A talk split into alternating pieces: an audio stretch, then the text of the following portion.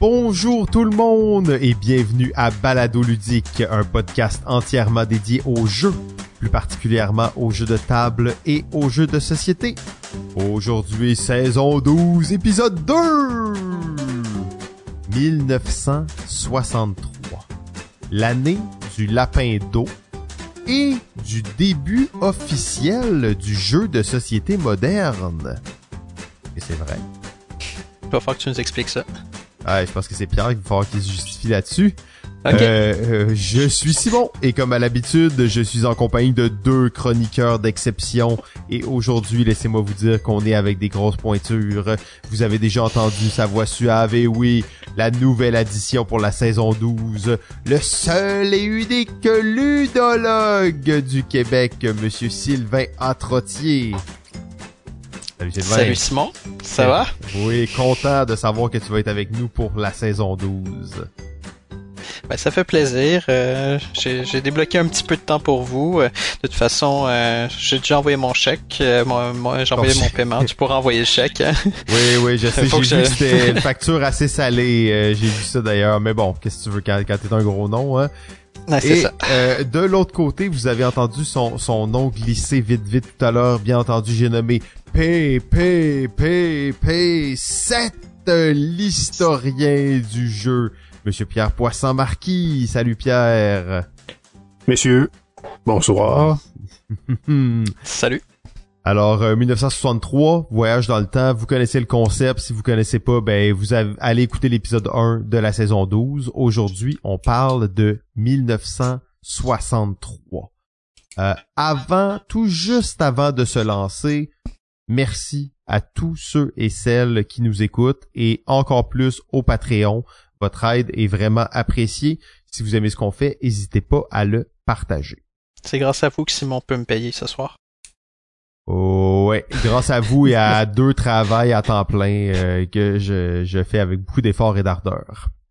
euh, 1963, on, on va se lancer. on- je crois qu'on pourrait pas. euh, le plus gros événement de l'année, probablement l'assassinat du président américain euh, John F. Kennedy à Dallas. euh, alors qu'il était à bord de, sa voiture décapotable, euh, donc, et, et scène mythique et reprise à tellement de sauces, reprise à tellement de complots, de théories complotistes les plus farfelues et les plus réalistes. C'est vraiment quelque chose qui a frappé euh, l'imaginaire collectif euh, en force. euh, les, les- Et on peut dire aussi, hein, le- les États-Unis et les armes à feu, c'est une histoire de longue date. C'est quelque chose, en fait, qui a donné le ton aux années 60, je pense. Parce qu'après l'assassinat, évidemment, il fallait faire l'enquête et c'est là que les théories les plus éclatées pouvaient arriver. Je pense que c'est là que le monde de l'espionnage a pris tout son intérêt. Euh, Ah ah! Puis parallèlement à ça, euh, l'élection de Kennedy avait été un moment très fort aussi. euh.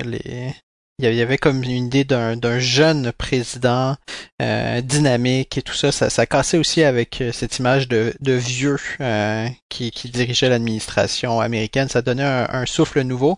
Tu on est dans les années 60, période hippie aussi qui, qui commence à, à s'activer. Donc ça comme ça comme cassé certaines choses aussi. euh, son assassinat pas, pas juste euh, augmenter euh, la, la quantité de théories, mais socialement aussi, ça, ça a brassé beaucoup de choses à cette période-là.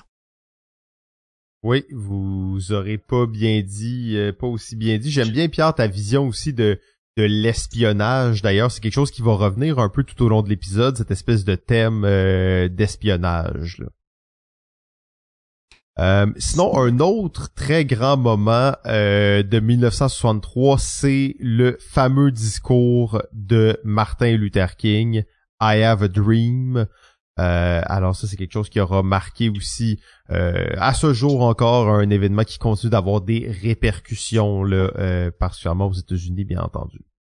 Là, c'est quelque chose qui est vraiment plus que jamais, je pense, actuel. Euh, au moment où on enregistre cette émission, c'est-à-dire en octobre 2022, euh, puisqu'on sait à quel point les États-Unis présentement sont en train de revivre leur passé, pratiquement.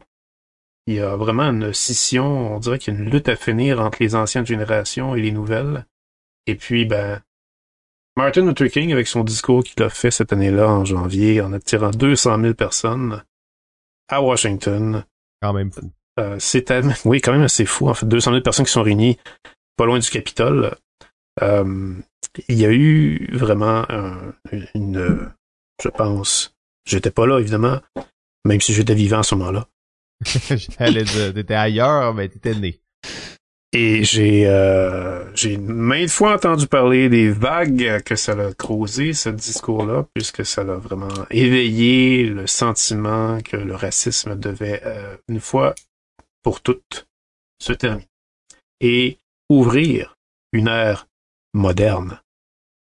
Ce qui allait s'en venir. Tu nous fais un petit clin d'œil là avec l'idée des jeux modernes en disant le terme moderne ou c'est purement fortuit? Oh, écoutez, euh, moi, ça va m'arriver de temps en temps que j'ai, je vais dire le mot moderne dans cette émission-là parce que j'aime ça, ce mot-là. OK. euh, bien entendu aussi, c'est... Euh... Ah ben vas-y, vas-y, euh, Sylvain. Oh non mais non mais j'allais rebondir un petit peu sur ce que Pierre disait par rapport à, à ce, ce, discours qui résonne plus plus que jamais. ça m'a fait penser, euh, le, le slogan, le slogan du, du camp à tendance raciste, si ce n'est pas du camp raciste aux États-Unis, euh, ouvertement raciste limite, du Make America Great Again, ça sous-entend qu'il y avait une période euh, une période heureuse où l'Amérique était, était forte, puissante et bien.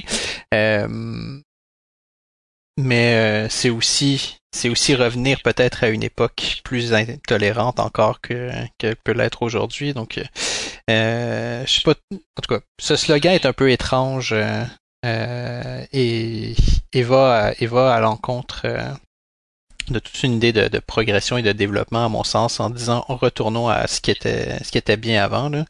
Euh, donc euh, donc voilà. C'était juste le petit le petit rebond que je faisais sur le hmm. sur ce que disait Pierre. Au moins avant il y avait des rêves hein? c'est ça qu'on peut se dire. ouais c'est ça.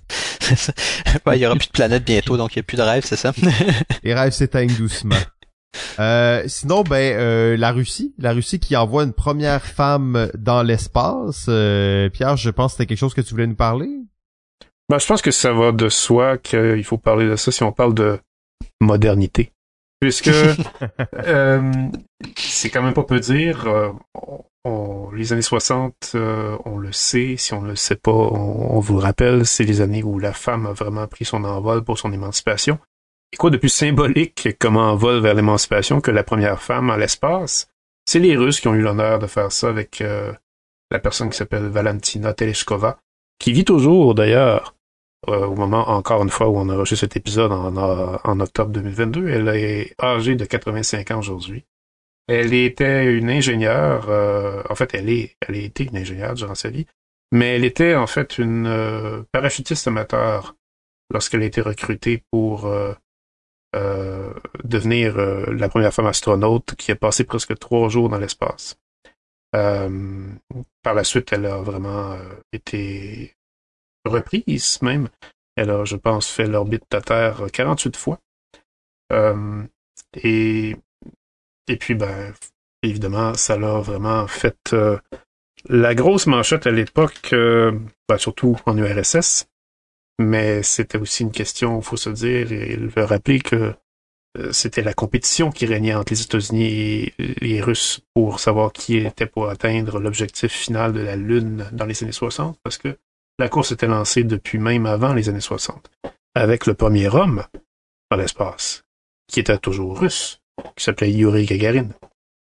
Euh, donc, euh, les Russes aient aussi mis la première femme dans l'espace, euh, ben, ça complétait finalement le tour du chapeau, je dirais. Et puis, ben, ils ont pas par contre réussi à être les premiers à être sur la Lune, comme on sait. Ah, ça, ça sera pour un autre épisode. ça, c'est s'ils sont allés sur la Lune, c'est ça? oh, finalement, c'est un, truc de complotisme maintenant. Ben, je sais pas, on fait le pont avec Kennedy. Hein. ça s'en vient, ça s'en vient. Euh, bon ben Pierre, euh, je vais te laisser vu que t'étais lancé sur euh, ta dose de modernité, peut-être nous parler de quelques petites inventions. Moi, c'est pas la chose qui me qui me passionne le plus habituellement, mais ça va me faire plaisir que, que de t'écouter là-dessus. Hein? Ah oui, ben en fait, c'est pas des choses sur lesquelles je voulais m'attarder si longtemps que ça, mais quand même, c'est des beaux clins d'œil. Euh, D'abord, dans le domaine médical, c'est la première fois qu'on a vu euh, un cœur artificiel apparaître dans 1963.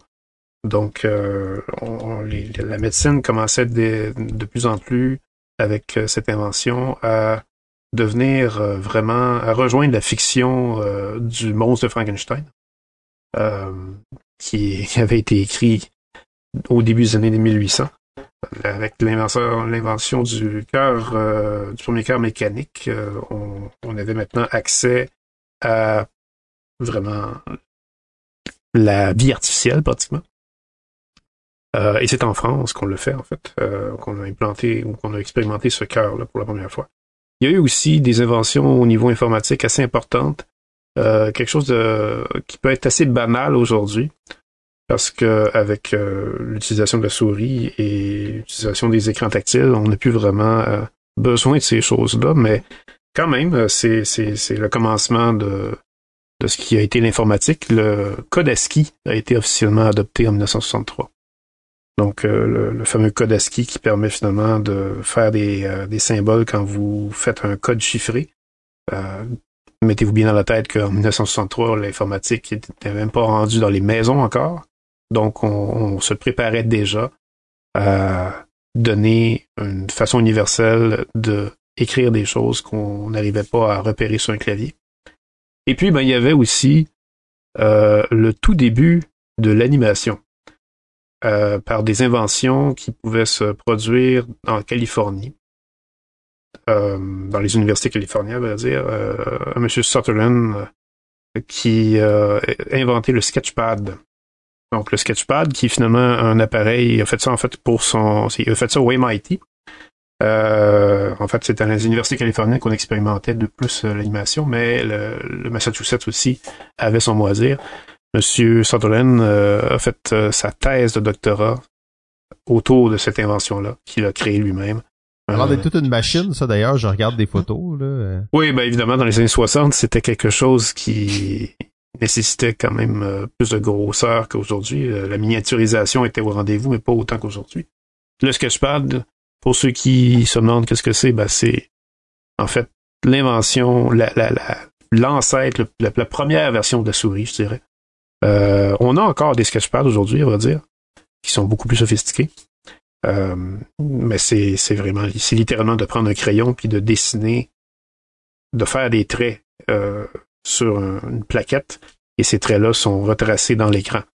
Euh, et ça, encore là, dites-vous bien, 63, les ordinateurs personnels n'étaient pas encore au rendez-vous, même que les programmes avaient du mal euh, à, à, devenir ce qu'ils étaient aujourd'hui. En fait, ils avaient du mal à être ce qu'ils étaient aujourd'hui, puisque les programmes, c'était des séries de chiffres. Euh, si vous vouliez faire du, du dessin à l'écran, c'était des codes de chiffres qu'il fallait faire et on ne voyait pas à l'écran le test de l'animation que vous faisiez. Vous faisiez littéralement des codes de chiffres et ensuite il fallait voir ce que l'animation donnait. Euh, et si euh, ça donnait une petite erreur en plein milieu de l'animation, ben, il fallait arrêter l'écran de l'animation et reprendre votre séquence de chiffres et voir où est-ce que votre, chiffre, mauvais chiffre était inscrit. Donc, euh, un gros pas de géant pour ce sketchpad qui a été inventé. Bon, là, on va y aller en rafale avec quelques événements culturels d'importance. Euh, on a parlé un petit peu au dernier épisode et au, peut-être que des gens seront pas d'accord, mais on s'entend que c'est probablement le moment où le premier album du groupe le plus influent de musique de tous les temps euh, est sorti.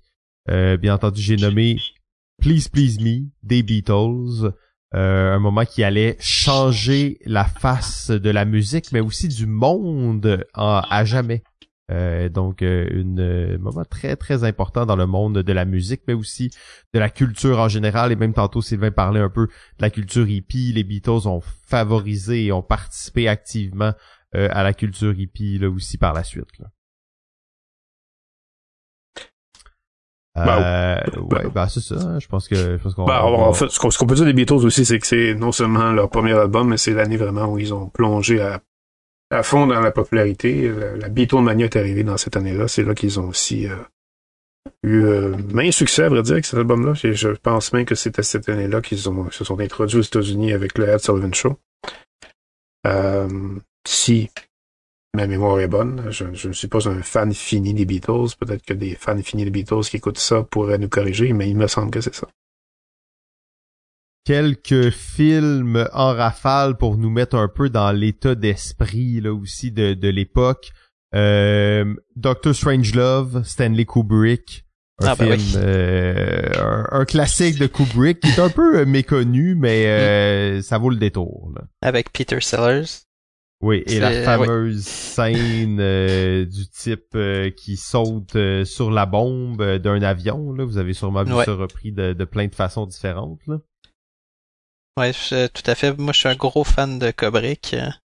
Euh, j'ai vu et revu ses films. Euh, J'ai même eu un, cours à l'université juste sur Kubrick. Euh, puis, euh, c'est, en tout cas, ce film-là est très très intéressant parce que euh, c'est évidemment une satire, une critique euh, de l'aveuglement que peuvent avoir certaines personnes euh, responsables et de l'incompétence généralisée qu'il peut y avoir euh, aux plus hautes fonctions.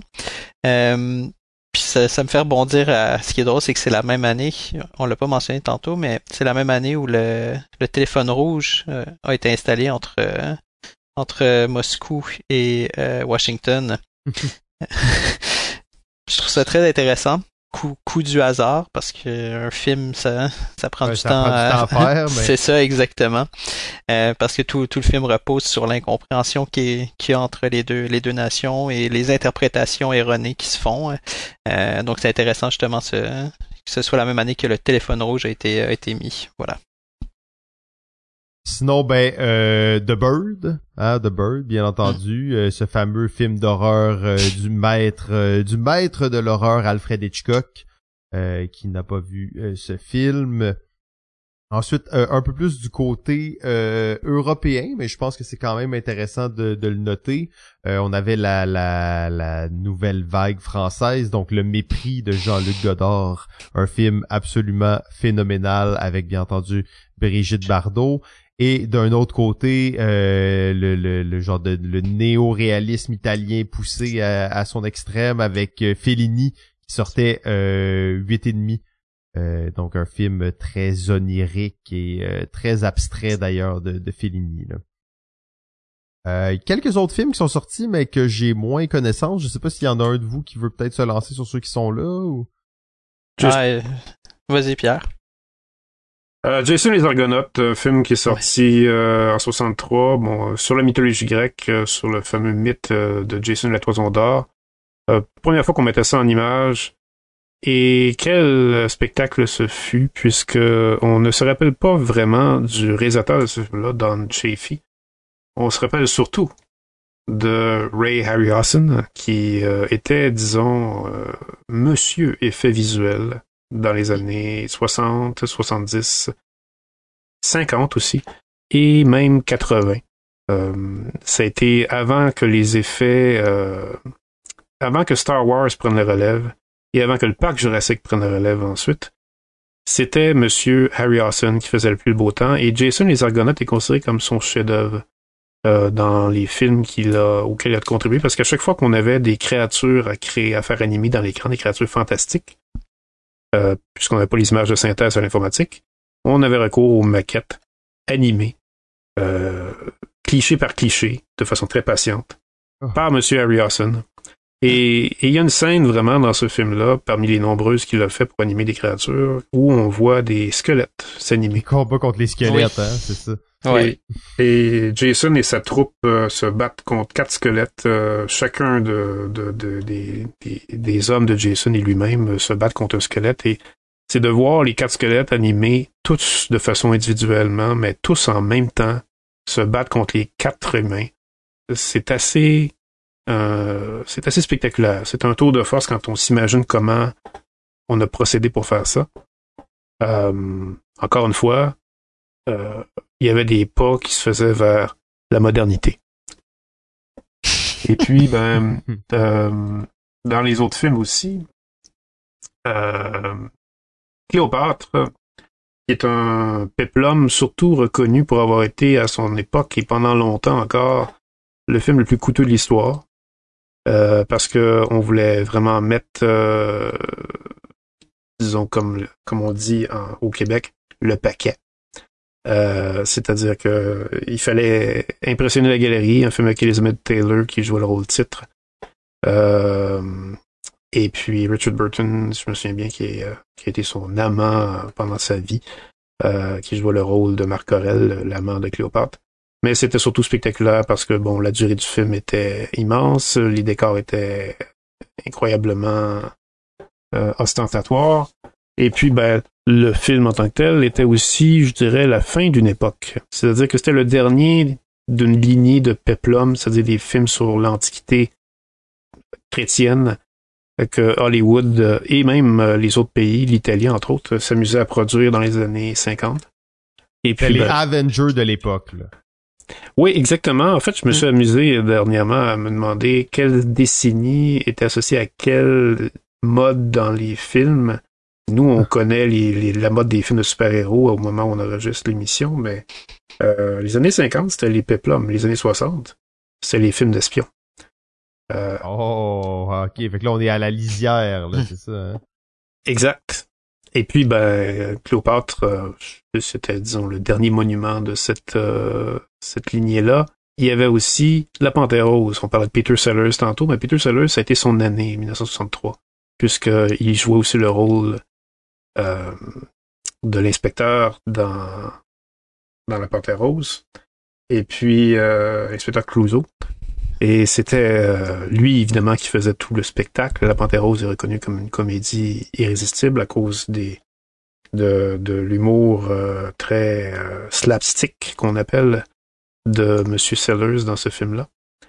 Et puis il y a, parlant de espion, ben, pendant que Cléopâtre euh, clôturait l'époque de sa tendance, le deuxième film de James Bond, le deuxième film de From Russia with Love, donc apparaissait sur les écrans et annonçait aussi que James Bond n'allait pas être le héros d'un seul film, mais plutôt d'une série qui s'étend maintenant jusqu'à 25 films au moment où on se parle.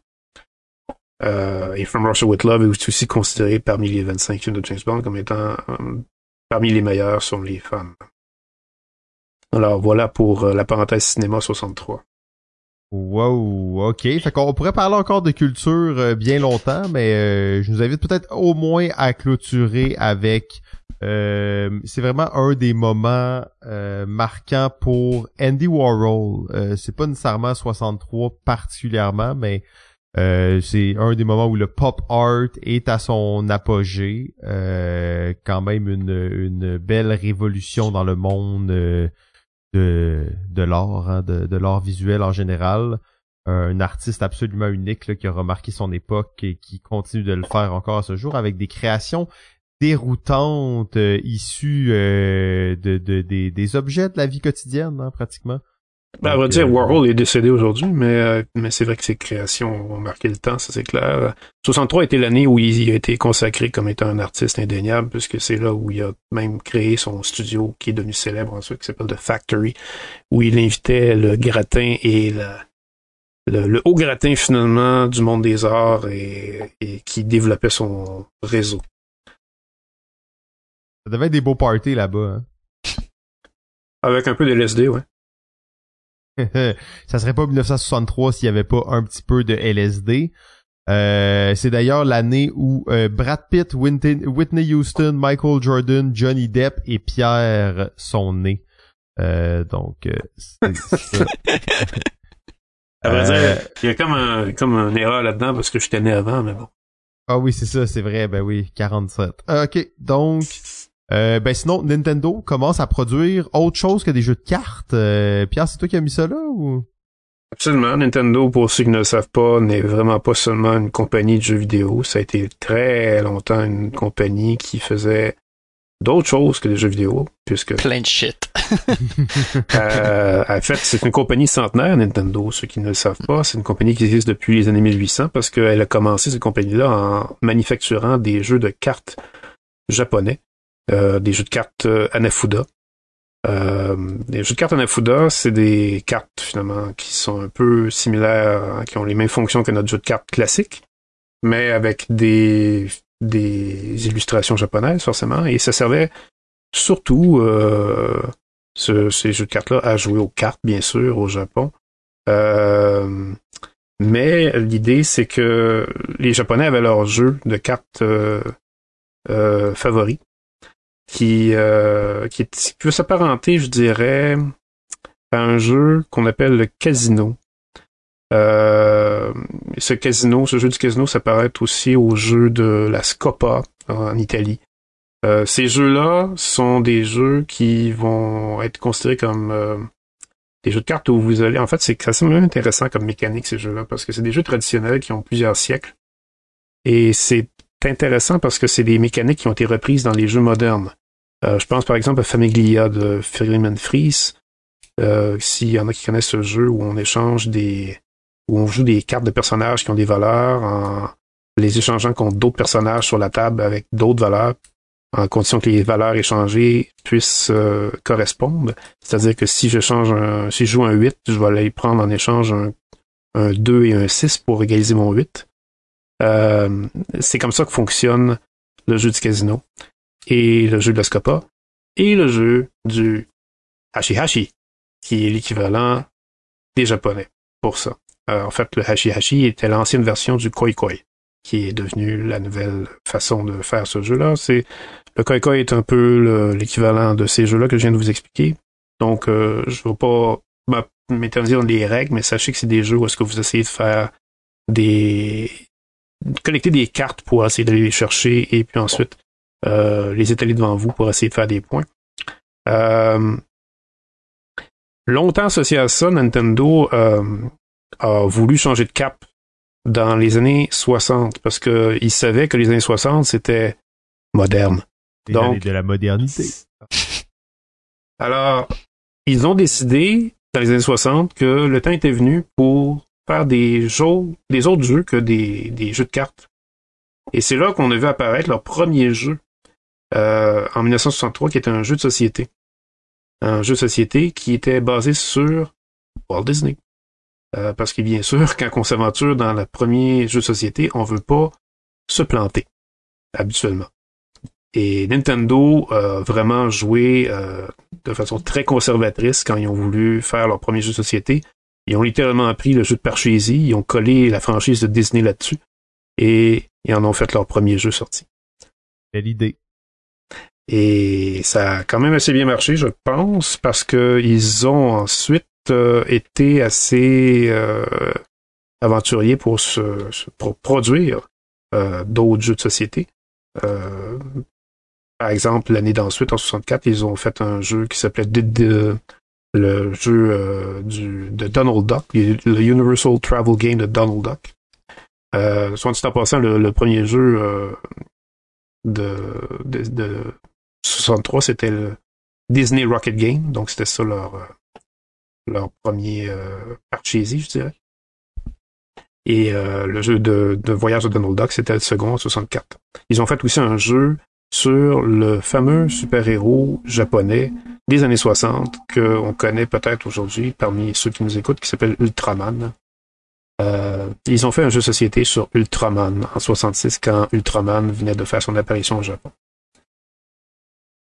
Mais sachez évidemment que tous ces jeux sont excessivement rudimentaires. Ce sont ce qu'on appelle des roll and move ou spin and move, où donc font vous lancer un dé ou, vous, ou alors vous tournez la, la fléchette d'un cadran pour avancer sur un parcours et ensuite vous atteignez la fin ou vous atteignez les conditions pour... ça doit avoir une certaine valeur en tant que de collectionneur, ces jeux-là?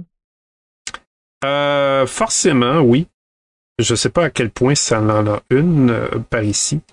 Euh, mais oui, euh, pour ceux qui collectionnent les jeux japonais, d'ailleurs, euh, il y en a aux États-Unis et je pense probablement au Canada aussi, mais aux États-Unis, il y a un universitaire même en Californie qui se spécialise dans les jeux de société japonais, qui, qui sont arrivés avant les, les années 2000. il serait alors, il serait probablement très bien placé pour nous dire la valeur de ces jeux-là. Mais oui, Nintendo, donc, euh, sachez-le, euh, c'est un éditeur de jeux de société avant d'être un éditeur de jeux vidéo. Et en 63. Puis, Puis au passage, dans cette même période, euh, ils faisaient des, du riz, ils faisaient, euh, des- ils avaient des compagnies de, de taxi, puis ils avaient aussi ce qu'on appelle des love hotels. Oh, Donc euh, c'est un endroit où tu vas pour jouer entre adultes consentants. Oui. des chambres à durée euh, limitée. qu'on Limité. Ouais, c'est Ah ça. Pour aller faire une cette sieste. Pour deux heures. C'est ça. Ah ouais, Nintendo ratissait large, ok. Oh, ouais. Ben, ils étaient, ils étaient dans une, dans une logique de l'é- de l'époque qui était de, t'investis partout puis tu regardes ce qui fonctionne. Hmm, la bonne époque. La bonne époque. Euh, Ok. Avant de se lancer euh, vraiment dans, dans le cœur dans les jeux, bon, c'est une belle intro. Juste mentionner, on a parlé des naissances notables tantôt, mais là, je pense que 63, c'était une année où il y avait euh, il y avait du ludique dans le sperme, comme on dit. Euh, je sais pas si on peut vraiment dire ça, là. Mais euh, c'est. Tu euh, l'as dit, là. C'est, ouais, voilà, ouais, c'est fait. C'est fait. C'est Euh, toi qui fais, c'est toi qui fais le montage après, donc. Ouais. T'as intérêt à bien monter ça parce que ce que tu vas annoncer, euh, si, si c'est entendu par les concernés, ça va être assez intéressant. Euh, ben, euh, c'est euh, bien entendu l'année de naissance de euh, Bruno Catala et Richard Garfield. Euh, à ce jour, dans les dans les plus gros noms qu'il y a pas dans l'industrie du jeu de société. Euh, donc, euh, c'est ça. C'était c'était une bonne année.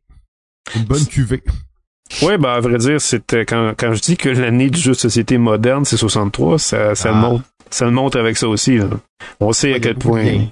Bon, moi, le lien, je dirais, le Catala est l'emblème. euh, en fait, il est devenu un peu le.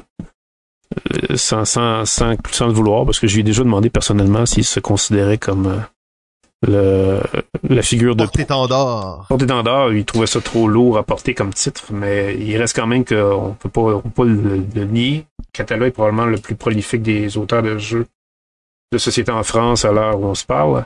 Et Rick Garfield, ben, que, que dire de Garfield. Sinon, c'est celui qui a révolutionné le monde des jeux de société avec les jeux de cartes à collectionner.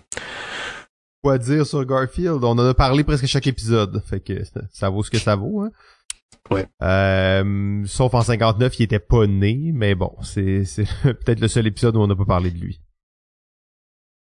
Euh, donc, ben, on peut se lancer un peu plus dans le cœur du sujet. On va prendre quelques jeux marquants, puis euh, on va, ben, on va explorer ça. Sylvain, je te, je te laisse la parole.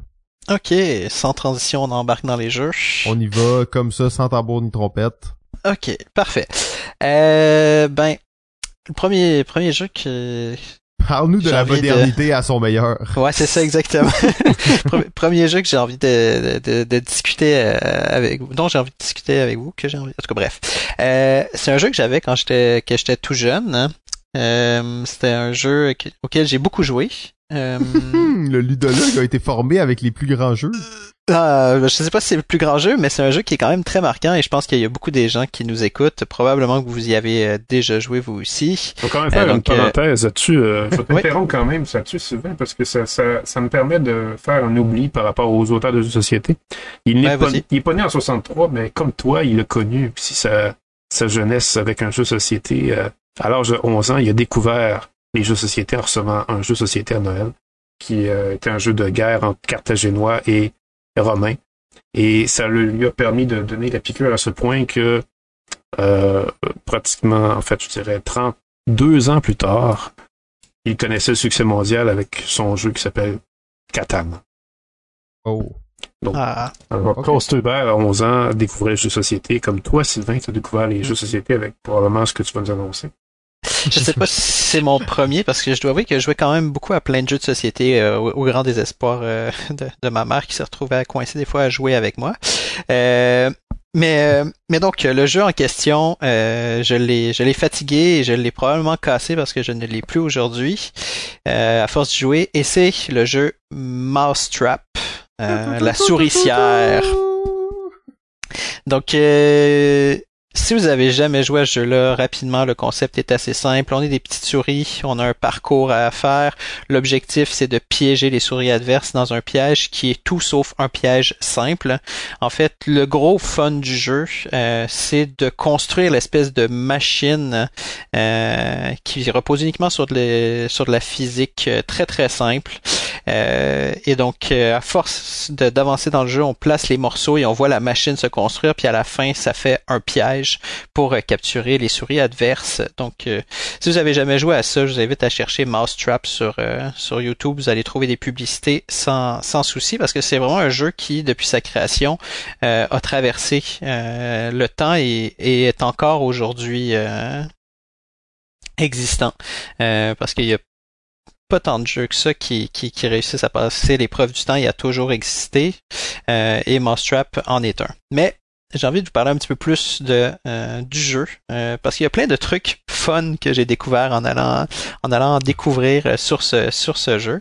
le jeu a été créé par un, certain Harvey Hank Kramer qui qui, qui a aucun lien avec d'autres Kramer qui sont dans les jeux de société, qui ironiquement, est un euh, est, a été défini comme euh, dans un article de journal sur lui euh, comme étant quelqu'un qui buvait beaucoup et qui n'aimait pas les enfants. Mais il semblerait que c'était quelqu'un quand même de, de, créatif. il aurait notamment fait le design de Monsieur Monsieur Net, pas, pas, pas évidemment le, le, le le, le, gars qui lave les planchers. Là. Exactement, Monsieur Propre pour nos auditeurs et auditrices euh, de la France. Euh, donc ce serait lui qui aurait fait ce design-là, puis il aurait aussi fait le, design du logo de la Ford Mustang.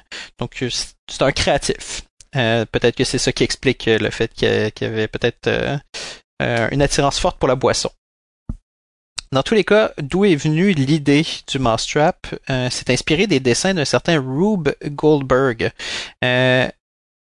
qui euh, faisait des, des, des petits des, dessins humoristiques où il y avait toujours des installations complètement farfelues euh, pour faire des tâches très simples. Donc, euh, si jamais vous, vous, êtes curieux et curieuse, je vous invite à aller jeter un petit coup d'œil encore une fois sur Internet. Si vous tapez Rube Goldberg, vous allez voir plein de ces dessins.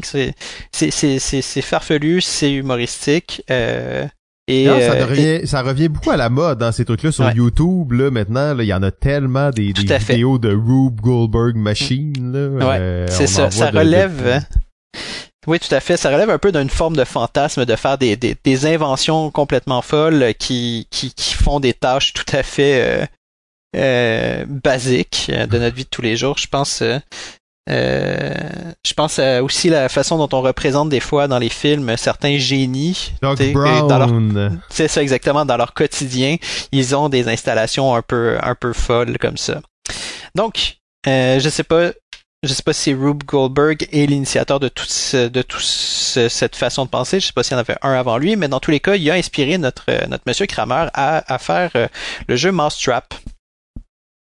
À savoir que le jeu a été fait sous le chapeau de euh, la Marvin Glass and Associates. Euh, peut-être que Pierre pourra donner des, anecdotes croustillantes sur la Marvin Glass. J'ai quand même trouvé quelques trucs euh, intéressants. J'ai toujours cru que c'était Marvin Glass qui avait fait Mousetrap, moi, en fait. Ben c'était ma, ma, ma compréhension, hmm. c'était que c'était lui. En fait, il faut que tu rajoutes le End Associates. qui étaient des gens qui travaillaient avec lui, mais Marvin Glass.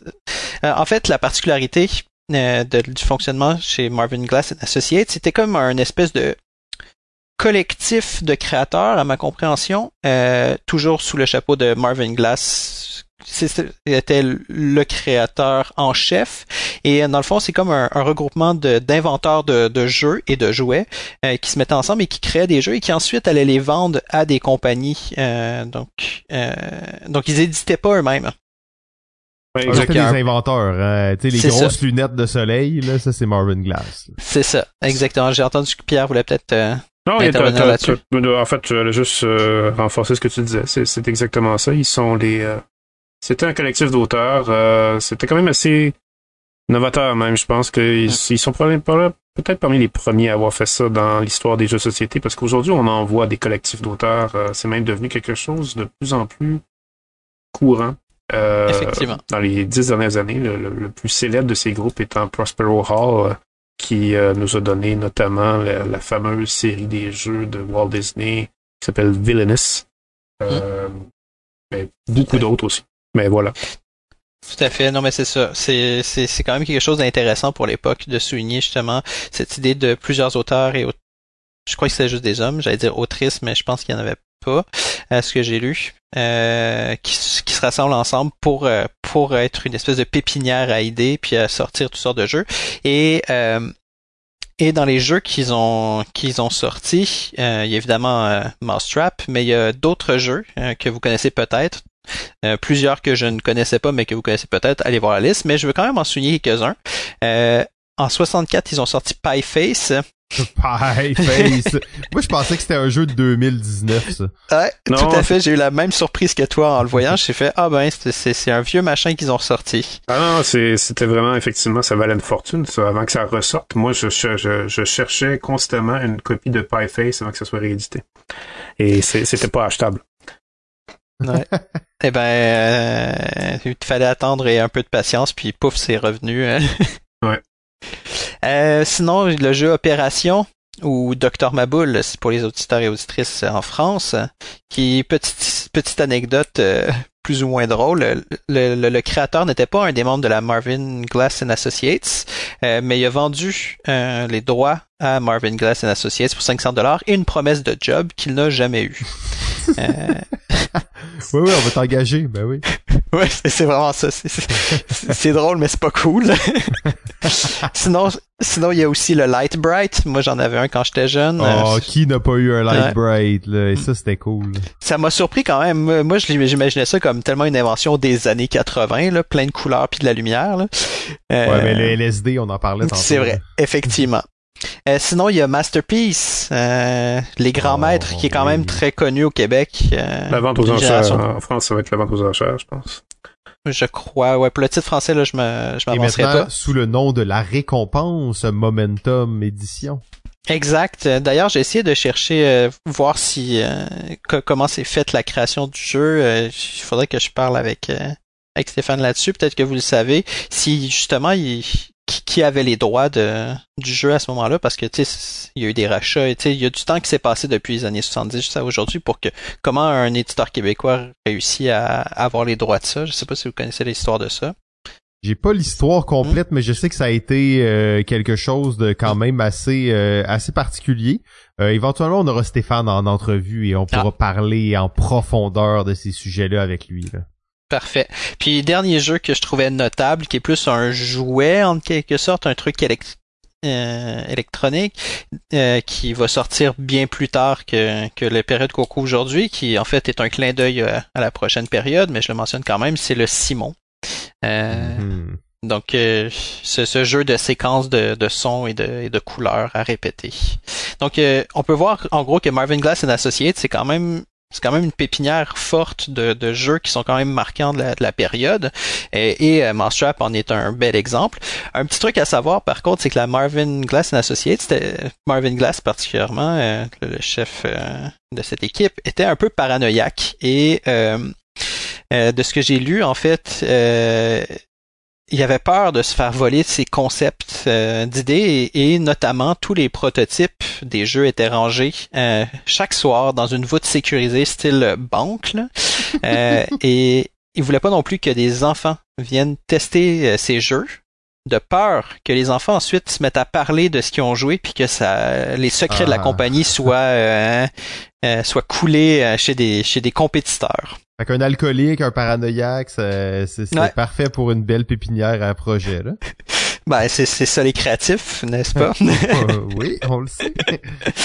euh, dans tous les cas, le, le, le, jeu de le jeu de Mousetrap euh, aura des successeurs chez la Marvin Glass dans l'esprit euh, Rube euh, Goldberg, donc d'invention un peu un peu folle. mais ces deux jeux-là ont beaucoup moins traversé le temps que Mousetrap. C'est Crazy Clock Game qui est encore une fois un, un truc de tu mets des pièces ensemble, ça fait une machine, mais là tu dois te euh, te réveiller. On dirait en plus une genre de vieille version de Ne réveille pas papa. Hein? Ouais, je sais pas, je me suis posé la question, est-ce qu'il y a une, une continuité entre ces deux jeux? Je ne sais pas. Euh, ah, c'est, c'est la ressemblance est frappante. Hmm. Ouais. Ouais, ouais, il y, a quelque chose de drôle là. J'ai, eu la même réflexion de toi euh, en, découvrant ce jeu. Puis sinon, y a... je sais que t'es un fan de Ne réveille pas papa, donc. Euh... euh ben moi, j'ai plus des souvenirs d'un Simon qui jouait dans un 24 heures de jeu euh, ah, en plein milieu de la nuit. je, je, crois, je crois que quand même t'as eu beaucoup de fun avec ce jeu-là. on était 12, on a fait une game à 12. ah ouais, vous étiez 12, je me rappelle même plus. En tout cas, bref. Ou j'étais seul, je sais pas. Peut-être. Euh, et donc euh, c'est ça, puis il y en a un autre aussi qui s'appelle Fish Bait Game, qui est là où on pêche des poissons, euh, peut-être un peu moins complexe dans son dans, son appareil surprenant mécanique. Donc c'est ça, puis pour aller plus large, Mousetrap, comme je disais, existe toujours aujourd'hui, mais a marqué aussi certains jalons. Mousetrap a été adapté en show télévisé. Mm-hmm. Généralement, les jeux font le sens inverse. Euh, il y a un show télé, puis ensuite on en fait une, version jeu de société. C'est quand même surprenant le, sens inverse. Donc c'est un jeu euh, à taille humaine avec euh, des enfants qui sont des pions en quelque sorte. encore une fois, YouTube sera votre ami pour aller découvrir ce à quoi ça pouvait ressembler ce jeu-là. c'est un jeu, un show télé pour. Tu peux gagner des skateboards puis des c'est ça, c'était c'est ça. C'était pour les enfants. Des télé, des keyboards, des guitares, des skateboards. Wow. Ouais. Ben, on est dans les années 90 en même temps. C'est la belle époque, ça. Mm. On parle de 63, mais c'est trop beau. euh, c'est ça, puis euh, plus récemment encore, euh, pas très, il y a pas très longtemps, il y a moins d'une dizaine d'années, il y a un gars qui a créé une version géante, euh, donc qui, a repris cette idée de, de, de machine. Euh, tu sais, on en a vu beaucoup sur internet et tout, mais lui, il dit clairement que son inspiration c'est Mousetrap, sauf que ça finit pas par la capture d'une souris ou la capture d'humain, mais par la destruction d'une voiture. Pourquoi pas? Dans tous les cas, il y a un truc, un truc qui est à mentionner, c'est qu'il y, y, a une personne quand même pas mal marquante dans le monde du jeu qui se retrouve à avoir retravaillé le jeu euh, en 75. Il a ajouté notamment les pointes de fromage qui permettent de, de faire déplacer les pions adverses et de les attirer plus vite dans le piège. Euh, et cette personne, c'est un certain Sid Saxon. Et je pense que là, je vais laisser Pierre rebondir là-dessus parce qu'il y a des choses à nous dire par rapport à Sid Saxon en 63. Ouais, ben Sid Saxon, euh, c'est effectivement une bonne porte d'entrée pour Sid Saxon, puisque c'est c'est vraiment la personne à qui on associe le plus souvent le début de la modernité des jeux de société. la modernité aux jeux de société. J'étais sûr que ça dit. Mais je te suis là-dessus. À dire vrai, c'est même sur lui que je me suis basé pour euh, inspirer le titre de l'émission parce qu'il est tellement incontournable euh, et c'est vraiment 63 qui est son année de départ. Il est, euh, même s'il a publié des jeux avant ça, mais c'est vraiment 63 qu'il l'a consacré comme quelqu'un qu'il fallait suivre. Puisque Saxon, euh, avant de retravailler Master en 75, euh, en 63, il préparait deux projets qui allaient vraiment faire euh, l'histoire, c'est-à-dire marquer l'histoire des sociétés à jamais. Le premier de ces projets-là, c'est un jeu qui l'a fait publier de la même façon que M. Abbott s'y est pris lorsqu'on a parlé de M. Abbott dans l'épisode 1 de 1959. Dans une revue? Dans une revue, le Scientific American. Ah. Et c'était exactement dans la même revue que M. Abbott que M. Saxon a fait publier son jeu par le même chroniqueur que M. Abbott avait euh, fait appel, donc M. Martin Gardner. M. Saxon, qui connaissait M. Abbott, évidemment, a vu la stratégie à suivre et s'est dit pourquoi ne pas demander moi aussi à M. Gardner de parler d'un jeu que j'ai fait qui est excessivement logique et mathématique, entièrement stratégique, euh, stratégique abstrait à vrai dire, qu'il a appelé Focus. Et comme le jeu de Abbott faisait une révolution dans le jeu de société en étant le premier jeu d'induction, Focus a été le premier jeu d'empilement. C'est-à-dire que Saxon a littéralement inventé une nouvelle catégorie de jeu avec ça. Aujourd'hui, on en voit des jeux d'empilement. À vrai dire, le plus connu que les gens qui nous écoutent connaissent probablement, c'est Santorini. Mais mm.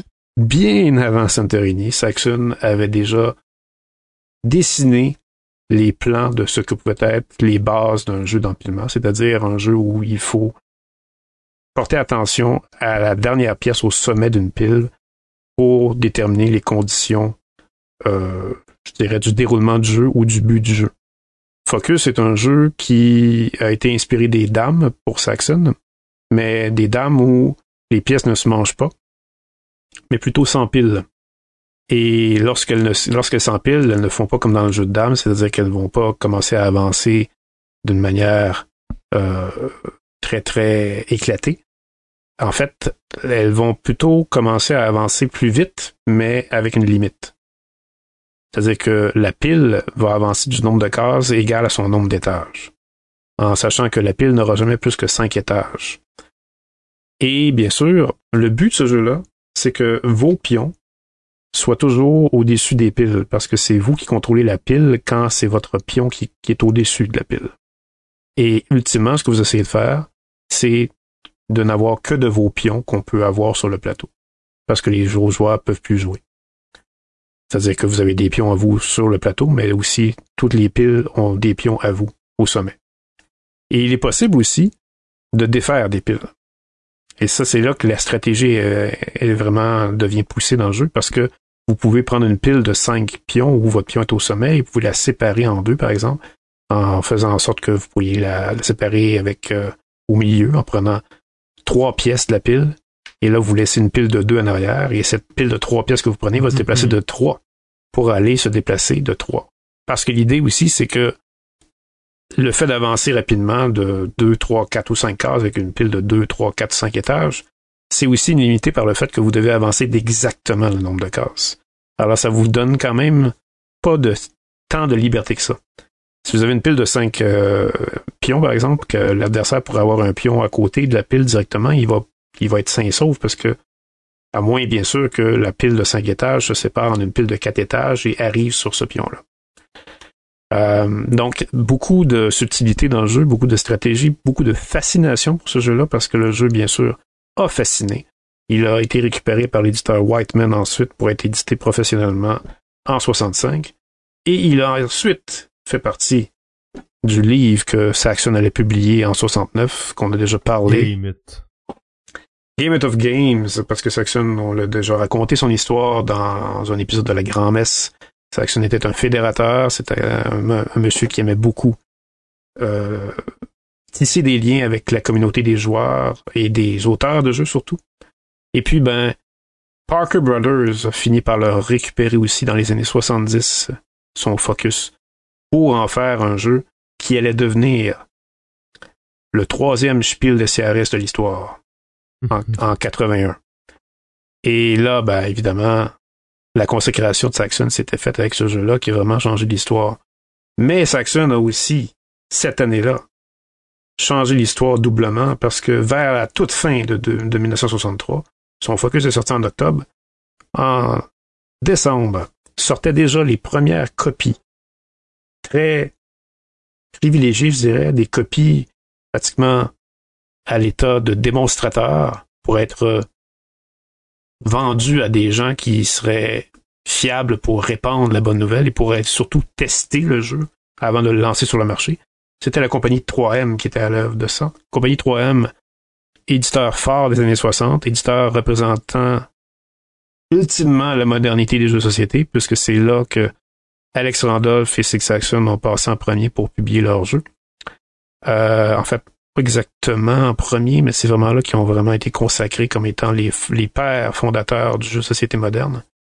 Donc, la compagnie 3M, la même compagnie qui fait le fameux Scotch Tape, dans les années 60, avait l'intention de s'attaquer au monde des jeux de société pour adultes, pour attaquer un marché qui n'avait pas été encore à fond exploité, mais qui avait été abordé par un éditeur qu'on avait commencé à parler à l'épisode 1, Avalon Hill, dont on va reparler tout à l'heure quand je vais renvoyer la balle à Sylvain. Mais avant de lui renvoyer la balle, le fameux jeu que Saxon avait fait en décembre, c'était Acquire. Et en 63, il commençait déjà à se vendre, mais c'est en 64 qu'il a été lancé officiellement. Mais en 63, Acquire commençait à faire parler, et c'est de tous les jeux de société modernes, celui qu'on considère généralement comme la pierre d'assise, le point de départ, celui qui a vraiment défini qu'est-ce que c'était un jeu euro. C'est-à-dire un jeu où il n'y a aucune élimination, il y a une durée de temps qui n'est pas abusive, c'est-à-dire que ça va rester à l'intérieur de une heure, une heure et demie gros maximum, et que la tension va se développer et que la stratégie va avoir le dessus sur le hasard, et que l'interaction aussi va être au rendez-vous. Mais parce qu'il y en a beaucoup des mauvaises langues aujourd'hui qui disent que des jeux euros, c'est pas interactif. C'est complètement faux. Les jeux euros sont interactifs, c'est juste qu'ils ne sont pas interactifs de manière que les jeux américains pouvaient l'être. Ils sont pas confrontationnel. Euh, alors que les jeux américains comme Monopoly pouvaient l'être à un point tel où l'élimination du joueur était le but. Mais Aquarius, c'était le nouveau Monopoly. C'était le jeu qui redéfinissait ce qu'était un jeu de spéculation. C'est-à-dire que c'était fini maintenant d'essayer de ruiner les autres joueurs. C'était plutôt le but de s'enrichir le plus possible sans que les autres joueurs y perdent au change. Mais plutôt un jeu où est-ce qu'il fallait essayer de parier, miser sur des développements de chaînes hôtelières qui se faisaient sur une, un plateau. Un jeu que j'ai déjà parlé d'ailleurs quand j'ai parlé de Saxon dans la grand-messe, un jeu que Saxon avait déjà dans sa tête à l'âge de 8 ans. On avait parlé de, on avait parlé de Calamère dans l'épisode 1 qui avait à 14 ans le plan de son jeu de diplomatie. Saxon, lui, avait son Aquarius à 8 ans dans sa tête. Et puis, ben, euh, c'est un jeu euh, qui a fait ses preuves. Euh, on en parle encore aujourd'hui. Ce jeu-là a été réédité, je ne sais plus combien de fois. Ça, ça il doit y avoir au moins 10 versions, au moins 10 versions éditées de ce jeu. Parce que c'est un classique, ce jeu-là. Vous y jouez, même si vous allez trouver qu'il y a d'autres jeux que vous aimez mieux, vous ne pourrez pas vous empêcher de vous dire que c'est assez phénoménal pour un jeu de 63. Mais ceci dit, euh, on va revenir à Avalon Hill, comme j'avais dit, je vais relancer la balle à Sylvain. Oui, euh, l'épisode précédent, si vous l'avez écouté, euh, vous avez sûrement sûrement entendu Pierre parler de certain Thomas N. Shaw, qui avait créé qui a créé plusieurs jeux chez Avalon Hill, euh, mais c'est un peu c'est un peu une année particulière Avalon Hill euh, cette année-là, c'est une année particulière plus spécifiquement pour euh, pour Thomas Henshaw. pourquoi? Eh bien, Avalon Hill en 63, ça va pas bien. Financièrement, c'est c'est c'est dur et et donc, la stratégie de la, de la maison d'édition va être de sortir plusieurs jeux euh, et d'aller chercher des nouveaux publics. Et quand je parle de nouveaux publics, comme, il, comme on vous l'a expliqué euh, la semaine passée, ben, comme vous l'ont expliqué la semaine passée euh, l'équipe, euh, Hill, c'était des jeux wargame, des jeux de sport, mais qui visaient un public mature. Mais là, ils visent un tout nouveau segment. Ils visent les enfants. Quel changement drastique quand même. En plus, quand on... regarde les jeux. C'est ça. Et on parle pas d'enfants genre 12 ans, là. Genre proche, euh, tu sais, genre un peu ado. Non, non. Ils vont chercher les tout petits. et, et donc, euh, Thomas Ensha... Euh, Pour les joueurs de 4 à 8 ans. Ouais, c'est ça, exactement. 4 à 8 ans. Va sortir, euh, va, pub va avoir quatre jeux qui vont être publiés euh, pour les enfants. Et donc ces jeux-là, je vous les dis en rafale euh, parce que en soi, il n'y a pas grand-chose à dire sur ces jeux-là euh, parce que ça a été un flop. euh, malheureusement, ça n'a pas servi, ça n'a pas, ça a pas permis de sauver euh, Avalon Hill. Mais euh, donc notre nos quatre jeux, le, le premier s'appelle What Time Is It? Honnêtement, j'ai pas réussi à trouver de règles particulières. Tout ce que je peux vous dire, c'est qu'il y a une horloge et il y a des cartes qui montrent du temps. Euh, mais quel est l'objectif, quel est le but exactement, je sais pas. Euh, peut-être que Pierre, euh, vu que tu connais tous les jeux et que tu étais là et que probablement t'as as aidé Thomas Shaw à faire le jeu, tu dois tu dois savoir un peu ce qu'il en retourne. mais sinon, dans les autres jeux, il y a Dollhouse Game, un jeu de parcours dans une maison de poupées. Donc, euh, il y avait une intention de cibler un public euh, féminin, euh, enfant. Quand, quand l'accroche pour vendre le jeu, c'est Little Girls Will Squeal with Glee. Donc, voilà. mais en gros, c'est juste tu te promènes dans une maison de poupée, euh, ça a l'air d'être un roll and move, tout ce qu'il y a de plus euh, basique. Euh, donc rien de rien de très intéressant de ce côté-là. il y a aussi le jeu comment il s'appelle déjà? Attends, celui-là c'était Truck, train, boat Ouais, c'est ça, exactement, c'est ça. C'est ça, je cherchais dans mes notes, mais ça, c'était celui qui visait les petits garçons. Donc, euh, en gros, c'est pas mal la même chose que d'autres jeux de parcours.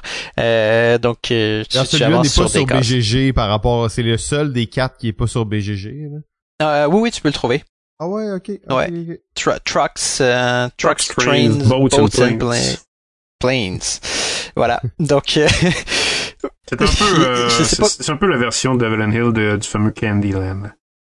Ouais, c'est ça. Il y a, pas grand-chose à dire en fait sur ces jeux-là, si ce n'est que on voit ici une tentative désespérée de la part d'Avalonin d'essayer de, de sortir la tête euh, de la tête de l'eau. Euh, puis le- leur euh, leur dernier qui qui visait les enfants, peut-être un peu plus vieux entre guillemets pour les 6 À 14. 14. Ouais, c'est ça. C'est le jeu Imagination. Euh, encore une fois, j'ai pas vraiment pu trouver d'infos, euh, donc euh, Pierre, euh, j'imagine que tu, tu sais ce qui ce qui en est de ce jeu-là, euh, vu que vu que tu as travaillé chez Avanil euh, en 63 avec Robert Shaw, euh, Thomas Shaw, pardon. Euh, Imagination, euh, c'est c'est plus une espèce d'exercice de style, je dirais. euh. Ben, en fait, c'est pas sans rappeler Je- le fameux jeu Imagine euh, qui est sorti de- dans les Ouais, c'est ça, ça fait penser. En Ouais. plus, le matériel, Et- même, ça ressemble. ouais. Ben c'est ça, c'est ça, c'est ce qu'on peut déduire un peu du, du, du matériel, mais je sais pas si tu si t'avais lu euh, les règles ou si t'as as déjà eu une copie qui t'est passée dans les mains, puis t'aurais peut-être pu euh, m'éclaircir là-dessus. J'ai malheureusement pas de copie entre les mains et je n'ai entendu que des descriptions vagues de ce jeu. Ok. Mais bref, dans tous les cas, ça va pas bien. Euh, reste quand même que cette même année-là, Thomas Henshaw a participé à la publication de d'autres jeux. Euh, un certain Stalingrad, hein, euh, Wargame, là on est dans du Avalonil beaucoup plus euh, typique. Wow, wow, ça a changé sec, là. Ah, c'est ça. euh, et puis, euh, puis Stalingrad, en aussi... fait, il faut mentionner à Stalingrad, Oui. c'est euh, Oui, vas-y, vas-y. c'est quand même euh, quand vous parlez à des wargamers comme euh, les gens du Stack Academy qui peuvent nous écouter parfois. euh, On les salue. on les salue.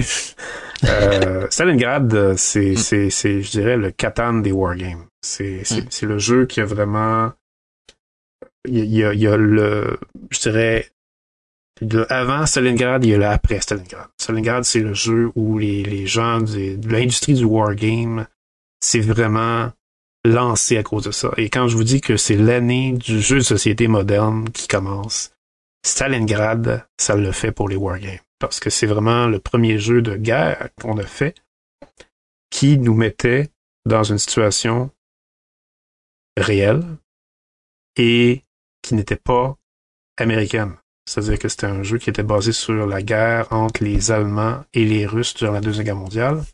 Et ça, ça faisait fantasmer littéralement et, euh, et, et je dirais même ça faisait masturber intellectuellement les amateurs de Wargame, déjà qui étaient vendus à Avalon Hill parce que On ils- salue les gens du stack.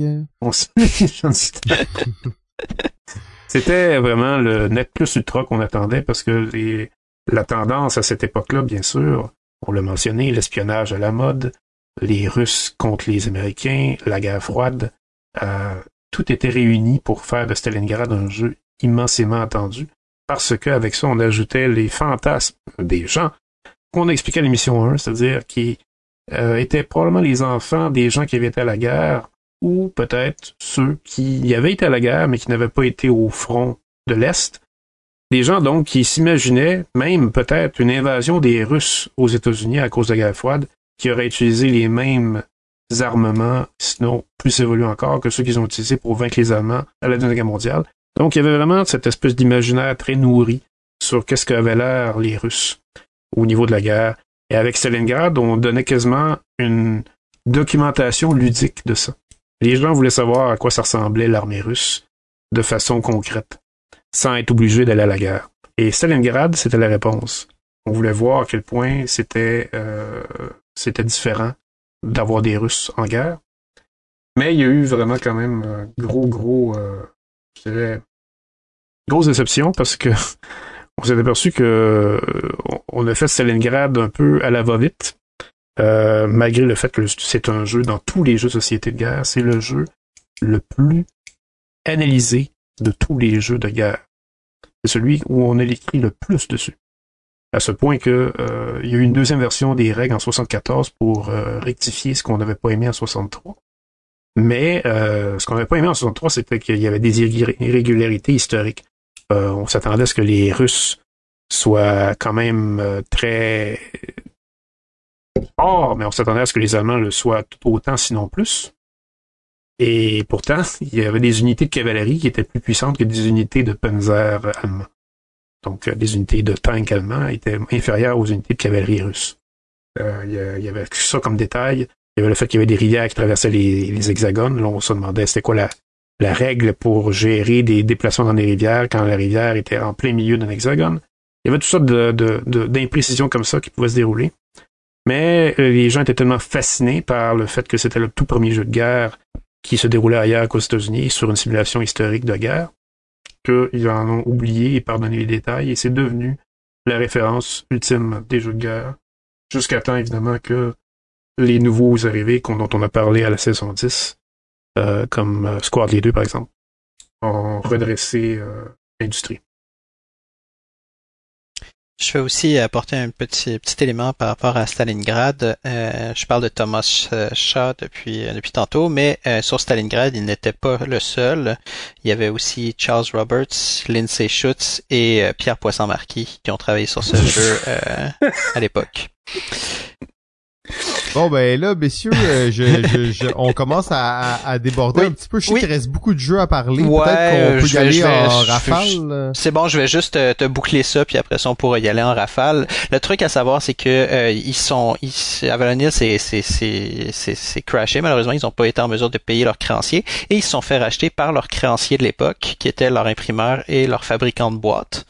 Euh, et toute l'équipe de Avalon s'est faite montrer la porte, à l'exception d'un certain Thomas Shaw. Donc, euh, il, était rendu le seul euh, survivant euh, de toute l'équipe qui était là avant, et il s'est donc retrouvé à être à être responsable du design, du développement, de l'écriture des règles, de la direction artistique, de publicité, du marketing, de la production, de l'assemblage des jeux, du shipping, euh, des réponses du, service client et aussi celui qui qui qui qui s'occupait du forklift du euh, chariot, élévateur. Exactement, c'est ça. Euh, il, y a, il, y a, comme une période où Avalon c'était chat et chat c'était Avalon Euh, donc euh, donc c'est ça. Puis il va même créer un magazine euh, plus tard qui s'appelle The General, qui va être le premier magazine produit de façon professionnelle sur le wargaming. Donc donc, euh, un monsieur très important dans le monde du jeu, euh, plus spécifiquement en 63, qui n'a pas été mis à la porte. Euh, qui, s'il avait été mis à la porte, peut-être qu'on aurait eu complètement autre chose du côté d'Avalon Hill. Voilà. Excellent. Alors, ben, c'est ça. Donc, on avait quand même plusieurs petits hmm. autres jeux à parler. On aurait dû en mm-hmm. parler quand même longtemps. Pierre, je te passe la parole pour, pour nous en faire un ou deux de suite, puis après ça, on reviendra à Sylvain. Ouais, en fait, moi, je voulais parler évidemment de nos amis français, parce que on a quand même les auditeurs français qui nous écoutent aussi. Et 63 était aussi une année importante pour le jeu français, puisque c'est l'année où l'échappée est sorti. Euh, peut-être que ceux qui nous écoutent en France connaissent l'échappée. C'est un petit jeu de cartes qui pourrait, à première vue, faire penser à Milborn, puisque c'est un jeu de cartes où on fait avancer une course. Euh, mais dans Milborn, c'est une voiture. Dans l'échappée, c'est une course de vélo. C'est-à-dire que ça, ça reproduit le Tour de France en jeu de cartes.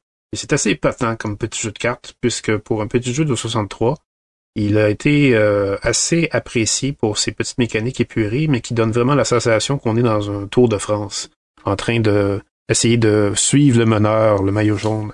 Et ce jeu-là même atteste de ses mécaniques euh, qui étaient avant-gardistes, puisqu'il a été réédité plusieurs fois jusqu'en 2004. Euh, je me souviens très bien d'ailleurs quand l'édition 2004 était sortie, j'étais assez intrigué par ce jeu-là. Et j'étais complètement stupéfait quand j'ai su que sa première version était en 63. Euh, c'est un jeu de cartes tout simple où est-ce que vous jouez des cartes de vitesse. Et euh, le, joueur meneur va jouer sa carte de vitesse, par exemple ça pourrait être 40 km heure. Et les autres joueurs qui suivent doivent toujours s'assurer d'être dans le peloton avec lui.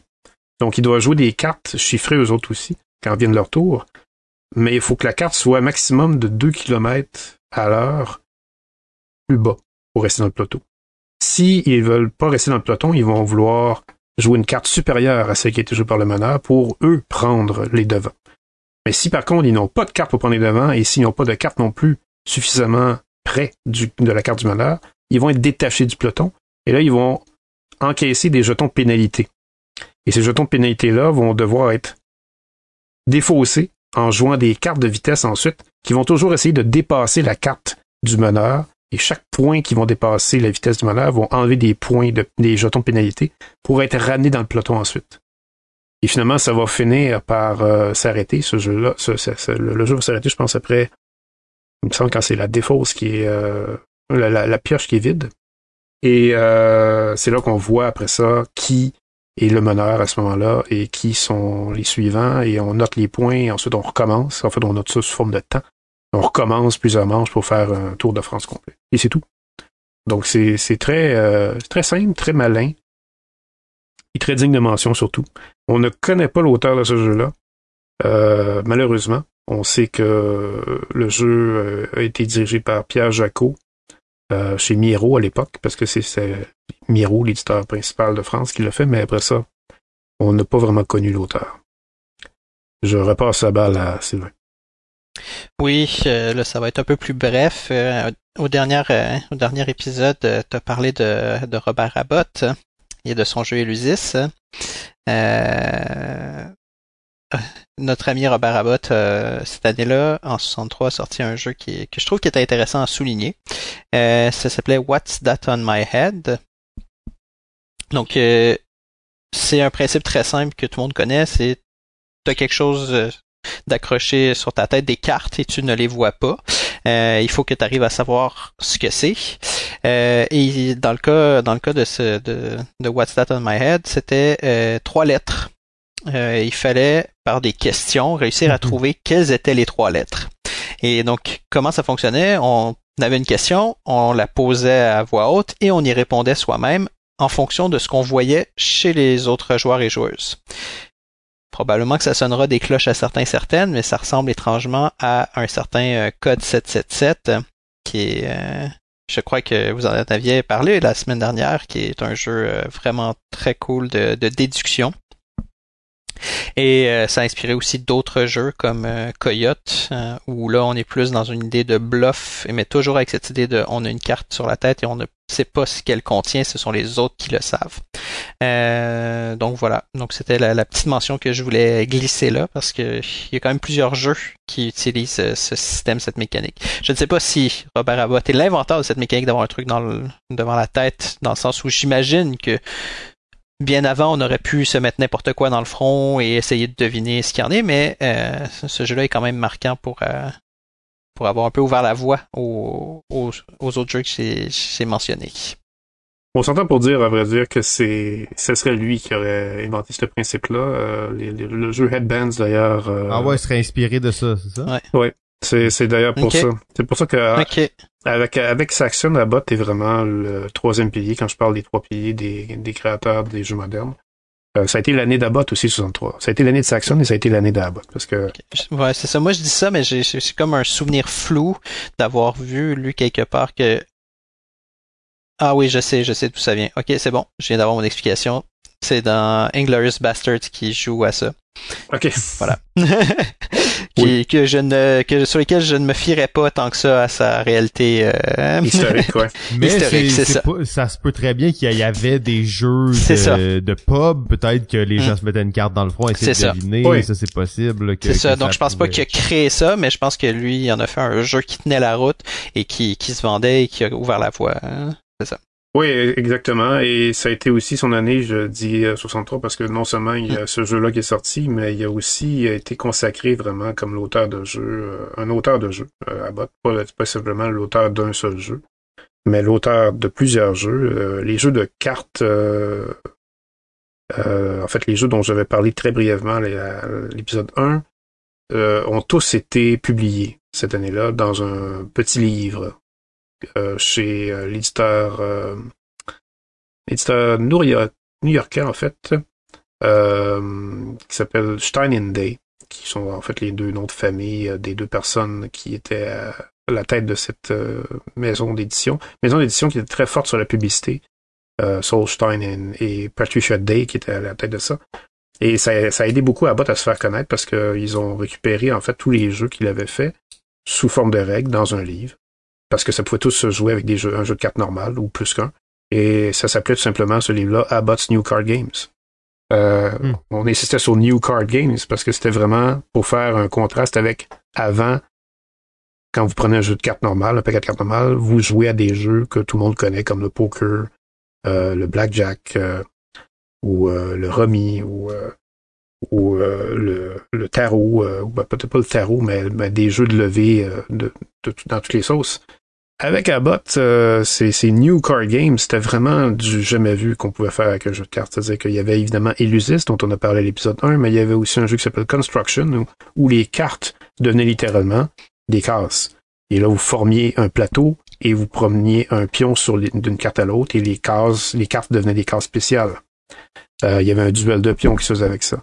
Il y avait aussi euh, Auction. Les cartes devenaient à ce moment-là des, des valeurs monétaires que vous allez utiliser pour faire des enchères. Et c'est un jeu qui se jouait à un nombre assez impressionnant de joueurs.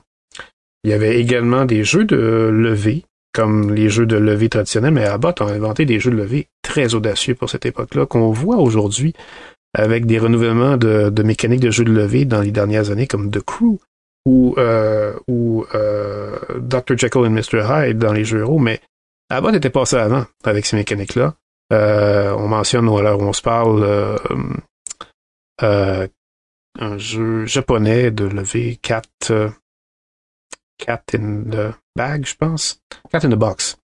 Euh, très très spécial comme jeu de lever. Mais Abbott avait été passé avant comme un jeu qui s'appelle Metamorphosis où les levées que vous gagnez devenaient ensuite vos cartes que vous alliez jouer. Euh, il y avait aussi euh, dans ces jeux de levée un jeu qui a été publié même chez Milton Bradley plus tard, euh, qui s'appelait euh, Switch. Switch est un jeu de levée où vous deviez absolument décider avec qui vous alliez vous mettre en équipe. C'est un jeu de levée par équipe, mais vous ne saviez pas qui était votre coéquipier au début. Vous décidez qui est votre coéquipier pendant la partie. Et ça, c'est en fonction des cartes qui vont être sur la table, euh, qui vont former un damier de, je pense, 5 par 5. Et là, vous allez prendre encore des pions là-dessus, vous allez ramasser des cartes, et c'est à ce moment-là, c'est pas vraiment un jeu de levée, à vrai dire, c'est plus un jeu où vous allez prendre un pion sur des cartes encore, et vous allez devoir ramasser des cartes pour savoir, finalement, si vous allez faire une combinaison de poker pour être capable de battre l'autre équipe avec la combinaison de poker que vous allez avoir avec l'autre joueur. Euh, et puis Variety, Variety, c'est un jeu de levée aussi où vous allez avoir des, euh, des euh, différentes règles qui vont se rajouter au fur et à mesure que le jeu de va se faire. Euh, c'est, il y en a d'autres. C'était une machine à invention de, de, de, règles, ce monsieur Abbott. Des règles vraiment inusitées, euh, très modernes, annonciatrices des mécaniques des jeux euro qu'on voit aujourd'hui pour les jeux de cartes. Voilà pour la parenthèse, Robert Abbott. Hmm, ça m'intéresse ce livre, ça m'intéresse.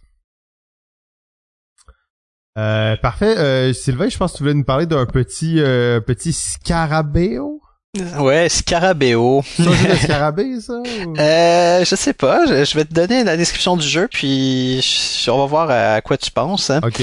Euh, donc c'est un jeu qui a été créé euh, dans les années 50 par un, Italien qui s'appelle Aldo Pazzetti. Pourquoi on en parle maintenant? Parce qu'il est sorti en 63 euh, officiellement. et mais pourquoi entre 50 et 63 J'y arrive dans un instant. Pourquoi il y a cet espace de temps Mais je vais d'abord parler du jeu. Le jeu c'est un plateau, une grille de 17 cases par 17 cases.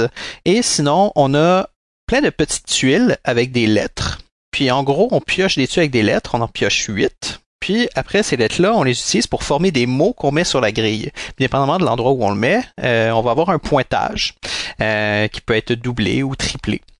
Donc c'est avant le Scrabble, ça euh, Non, c'est pas avant. c'est après. Et c'est justement ça qui explique le pourquoi pourquoi il y, a, cette période entre la création, je vais mettre des guillemets autour de création, et euh, la sortie du jeu, c'est parce que euh, lorsque Aldo Passetti a commencé à sortir son jeu, Scrabble l'a fait tout de suite, mais c'est du plagiat. Euh, donc, mais non, mais il y a quand même des petites différences. le Scrabble, c'est un 15 cases par 15 cases. Alors, au lieu d'être un 17 par 17, on pige 7, 7 tuiles lettres au lieu de 8. Bref. Oh, puis il y a des très- scarabées là-dedans. Euh, non. Ouais, Euh, ouais, c'est un ouais. petit Joker. Ah oui, ah oui, le Joker, excuse-moi, oui, le Ah, mais Joker, ça oui. au Scrabble, ça aussi, c'est vrai, oui. Ouais. Le, le, ouais. Il y, a, il y a- le Joker, mais d'ailleurs le Joker, il y a une petite petite variation par rapport au Joker. Euh, pour euh, pour le Scrabble, une fois qu'il est joué, il est joué. C'est cette lettre-là. Mais dans le Scarabeo, tu peux aller le récupérer en le remplaçant par la lettre et en le réutilisant. Tu vois ce que je veux dire? Wow, ok. Ouais, ouais, ouais. Euh, donc bref, donc c'est ça. Donc il y a eu des poursuites judiciaires. Là, ben vous vous dites, ben sûrement, ben là ça ressemble tellement au Scrabble. Oui, il y a eu des petites variations. Euh, Comment ça se fait qu'il a été édité? Eh Ben tout simplement parce que euh, il a été, il a été considéré que le nom Scarabeo par rapport à Scrabble ne portait pas confusion, à confusion pour les acheteurs et acheteuses potentiels. Euh, et donc comme les mécaniques de jeu ne peuvent pas être sujets à des droits d'auteur, euh, Scrabble a tout beau dire que ça ressemble énormément à son jeu, euh, ils ont perdu le procès et donc euh, Hmm. les Italiens ont pu publier euh, à la toute fin de toutes ces procédures légales le jeu en 63.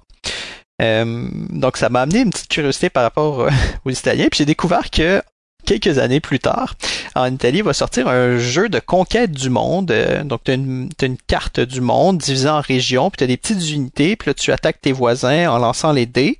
Euh, puis ce jeu-là s'appelle Risico. Voilà.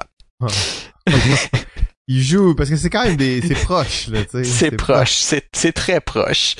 Euh, donc ça reste quand même intéressant de, puis c'est surtout ça que je veux souligner, c'est que euh, effectivement on ne peut pas, euh, on ne peut pas euh, déterminer que les mécaniques de jeu sont euh, protégées par du droit d'auteur, sinon les, les principes même de base de jeu ne seraient serait pas euh, serait pas réutilisable d'un jeu à l'autre. Tu sais, le fait de lancer un dé puis de déplacer un pion, si c'était le cas, ben le premier jeu qui le fait, on n'aurait plus jamais revu ça de notre vie.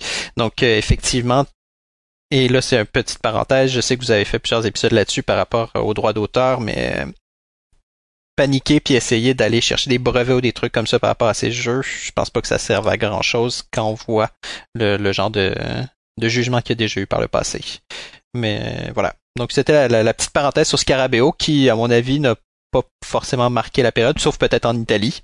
Euh, euh, donc voilà. Donc c'est ça. Après ça, euh, j'imagine que Pierre a dû jouer des parties de Scarabeo et pourra nous dire euh, si c'est plus le fun d'avoir une grille de 17 par 17 euh, puis de jouer en italien, mais euh, moi c'est j'ai pas pu y jouer mon italien étant très basique.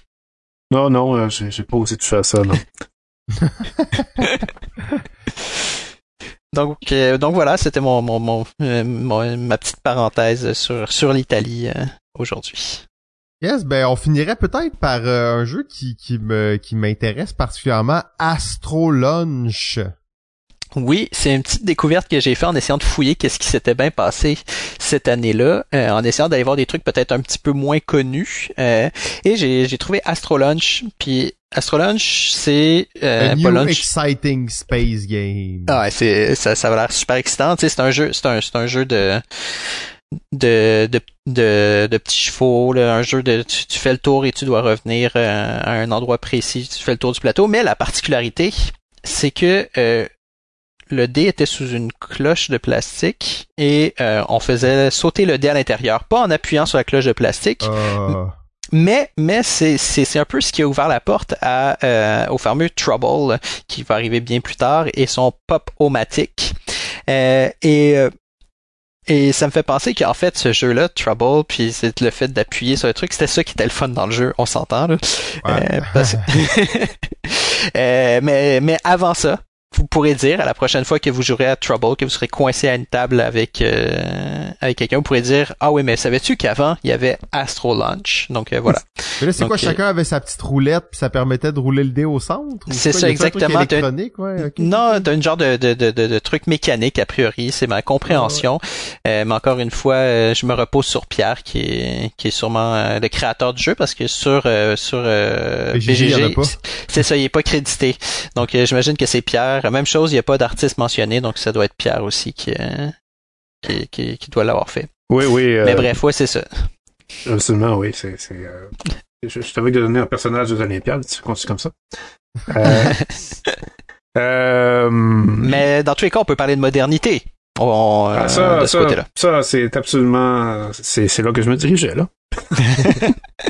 Il n'y a pas de confusion là-dessus. Euh, bon ben est-ce qu'il y a quelqu'un qui a un petit mot de la fin pour euh, 1963 Je pensais qu'on allait manquer de matériel. Finalement, je suis obligé de, de, nous mettre un espèce de petit tampon pour pas trop dépasser. Euh, sachez qu'on fait un double chiffre aujourd'hui, puis on enregistre un autre épisode juste après. Euh, je vous dirai pas c'est lequel, mais vous allez voir probablement qu'on va être un peu plus zen. Euh, et encore. Et encore, oui, c'est ça. Euh, euh, y a-tu, c'est ça, y a-tu un mot de la fin sur 63, année de la modernité, année de changement dans la société et dans les jeux. Et dans les jeux, c'est comme, c'est vraiment, vraiment le début, hein. On est à des, des, des étapes très rudimentaires.